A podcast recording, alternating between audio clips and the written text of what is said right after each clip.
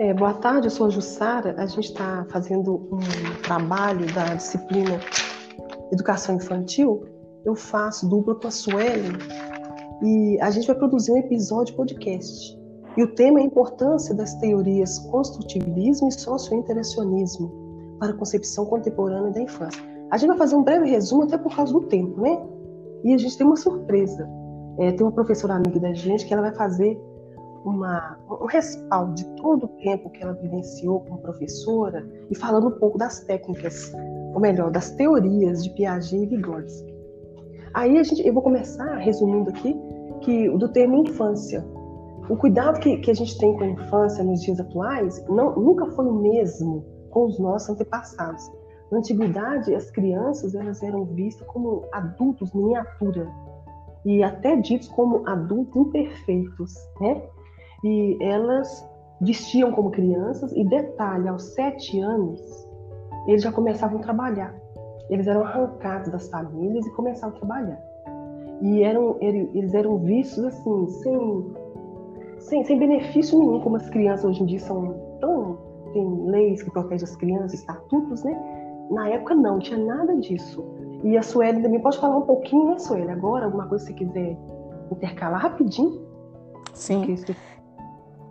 Exatamente. As crianças de hoje, né, olha a diferença. É, antigamente, é, não era um crime trabalhar. Uma criança a partir de seis anos de idade já trabalhava e era considerado normal na época, né? Hoje, se isso acontecer, né, nos dias atuais, é visto como crime, né? É, vai ser visto como é, trabalho escravo infantil. Então, como a Jussara falou, né, do Estatuto das Leis da, da Criança e do Adolescente, é importante ressaltar isso, né, Jussara? Sim, e eu tive fazendo umas pesquisas também, só para completar rapidinho. Quando nascia, na, idade, na, época da Idade Média, uma criança e era um homem, o sino tocava fortemente três badaladas.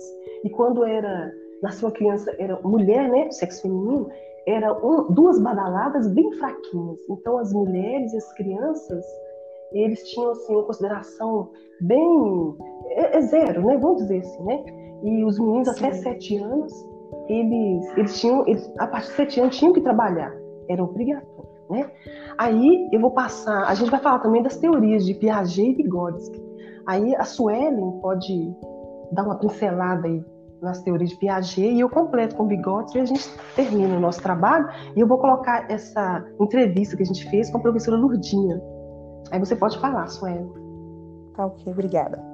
Então, é, Jean Piaget foi um cientista suíço, né? Nós já sabemos que viveu entre 1896 a 1980. É um dos nomes mais influentes hoje da educação. É, ele foi um biólogo que tentou desvendar, né, descobrir o processo de aprendizagem, como que era feito o desenvolvimento é, infantil. É, e ele desenvolveu né, a epistemologia, epistemologia genética, né, que para Piaget o conhecimento é gerado através de uma interação do sujeito com o meio em que ele está inserido, né, a partir de estruturas existentes no sujeito. E tem as fases, né, é, sensório motor, que é de 0 a 2 anos, que as crianças, desde do início, elas têm as descobertas, né, as sensações, é o ver, o tocar, o sentir. É, depois vem o pré-operatório, onde que eles são vistos muito como crianças egoístas, né, são egocêntricas.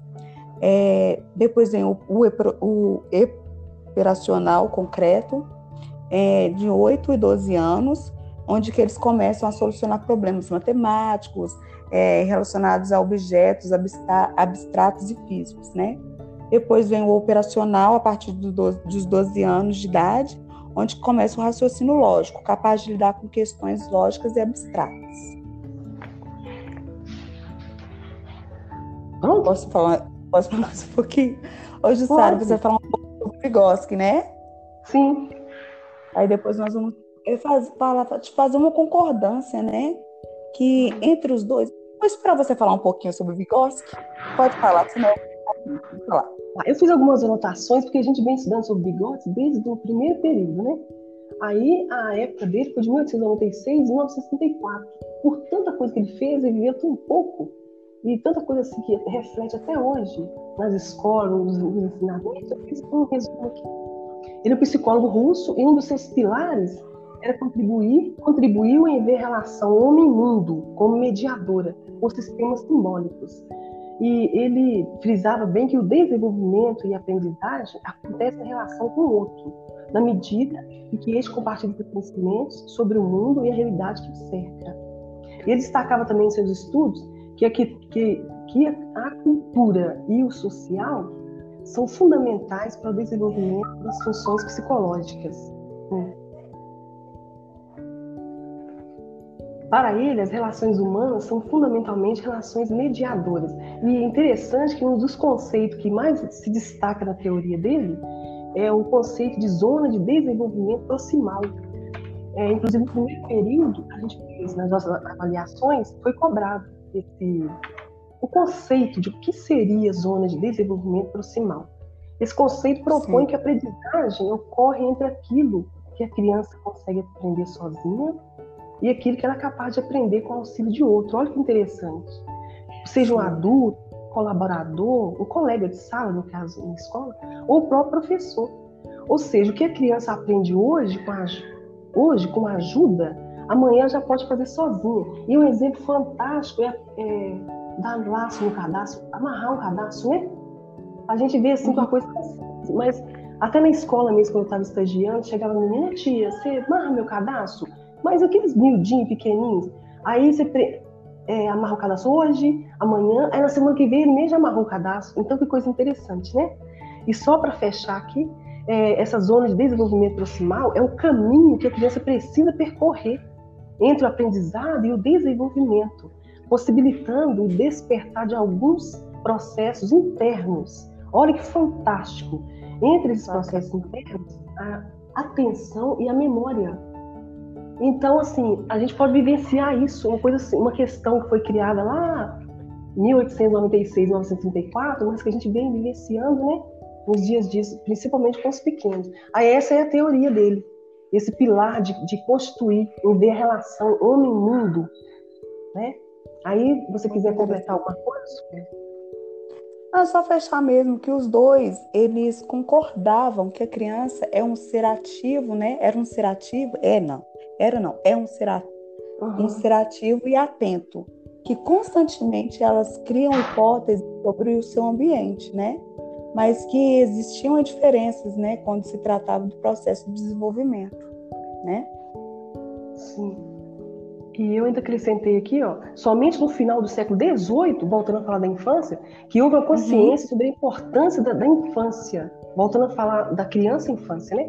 Com essas abordagens teóricas desses autores Piaget e Vygotsky, as mudanças, as mudanças na forma de reconhecer a figura da criança, as leis, os estatutos que vieram agregando, né, mais condições de melhoria, de reconhecimento à vida da criança e à infância, é, eu coloquei também que com as propostas pedagógicas elaboradas com foco na aprendizagem no desenvolvimento da criança, todo esse avanço, visto como mediador, fez com que a criança ocupasse um lugar de destaque na sociedade, trazendo ressignificação à palavra infância, que até então a gente fala infância, acho que já veio pronta, nossa, criança, infância, não.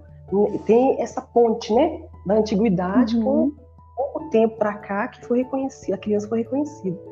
Aí eu fecho assim, embora diante de toda essa evolução do conceito de infância, atualmente muitos aspectos ainda precisam ser melhorados, né? Que em muitos lugares a gente vê a criança sendo maltratada, mas fazendo parâmetro com o que era na antiguidade, teve muito desenvolvimento, muito, muita melhoria. Aí eu termino com essa e a gente não pode esquecer de colocar o áudio da professora que vai sustentar, alicerçar o nosso trabalho também. Ah, uhum. sim, bacana, né? Que ela teve todo o carinho e cuidado, né, Jussara, em aceitar. Sim. Ela estava um pouco errada com sim. as aulas dela, né, online. Sim. E ela recebeu o convite, né, feito por você, é, com tanto carinho que a gente gostaria de inserir também no nosso podcast. Boa tarde. Meu nome é Cássia Patrícia, sou professora de Educação Infantil na Rede Pública de BH há 15 anos. É, aceitei o convite da minha amiga Jussara para participar de um, de um trabalho né, da disciplina de Educação Infantil. É, ela está fazendo parceria com a Suelen, né? São uma dupla. E ela tá, elas estão no quarto período de Pedagogia na Newton Paiva. O trabalho é sobre a importância das teorias construtivista e socio-interacionista para a concepção contemporânea da infância. Bom, vou falar um pouco sobre o construtivismo, né? Ele surgiu a partir do século XX, né, a partir de experiências de Jean Piaget, o qual, observando crianças desde o nascimento até a adolescência, ele percebeu é, que o conhecimento ele se constrói na interação do sujeito com o meio que ele vive ele rompe com os paradigmas da educação, né, com aquela ideia de conhecimento transmitido, né, dado. É, ela parte de uma perspectiva né, que considera a educação como um processo mais amplo, espontâneo e sistemático do processo de ensino-aprendizagem. É, o construtivismo ele não é um método, né, ele é uma teoria e que permite conceber o conhecimento como algo que não é dado e sim construído então, a gente, na educação infantil hoje, atualmente, a gente percebe que a criança já vem com conhecimento prévio, né? E a aprendizagem dela, ela vai partir desse conhecimento prévio, né? É, rompendo com aquela maneira de ensinar de, de vir de pronto, né? Com tudo pronto. Não. A criança passa a construir, a fazer parte desse processo. Né? A gente dá mais importância para a construção da criança é, valoriza mais né, a construção da criança. Né? A gente segue as etapas, valorizando e respeitando o tempo de cada uma. Então, é devido a essa importância desses estudiosos hoje. Né? Vygotsky, ele, o pensamento dele surge da ênfase no social, né? É, Para ele, o conhecimento ele se dá a partir da interação com o meio ambiente, né? da compreensão com o outro do, do, do sujeito com o outro. Então a, a aprendizagem ela parte dessa interação. Tá? Então hoje a gente percebe também essa importância né, dessa interação da criança com o outro, com, com o professor, com o aluno, com os outros alunos. Né? Então realmente trouxe sim, foi bem pertinente esses estudos, né? nos trouxe uma bagagem ampla aí e a gente percebe a importância de estar estudando essas teorias e de estar trazendo elas para a sala de aula. Tá? Espero que eu tenha ajudado. Obrigada, um abraço.